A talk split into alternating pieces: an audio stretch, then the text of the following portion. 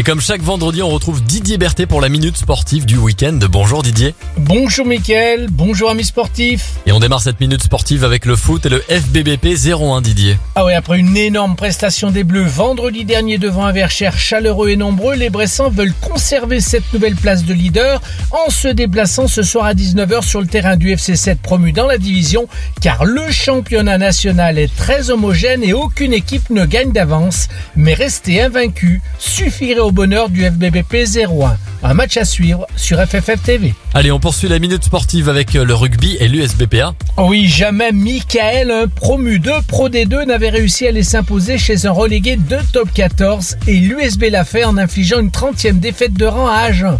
Un premier succès bressan qui a valu à trois joueurs violets de rentrer dans le top 15 de la semaine.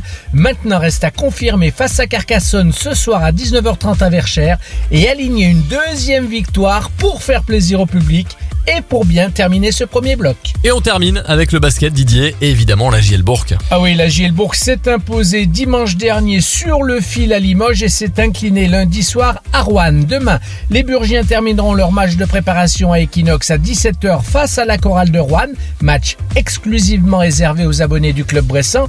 Une petite revanche amicale avant le match officiel de début de saison qui aura lieu à Pau le samedi 2 octobre. Voilà Mickaël, le programme sportif des trois clubs phares de la ville de Bourg-en-Bresse. Bon week-end sportif à tous Merci Didier Berthet pour ces infos sport. On se retrouve vendredi prochain et tous les vendredis 7h30, 9h30 pour la minute sportive.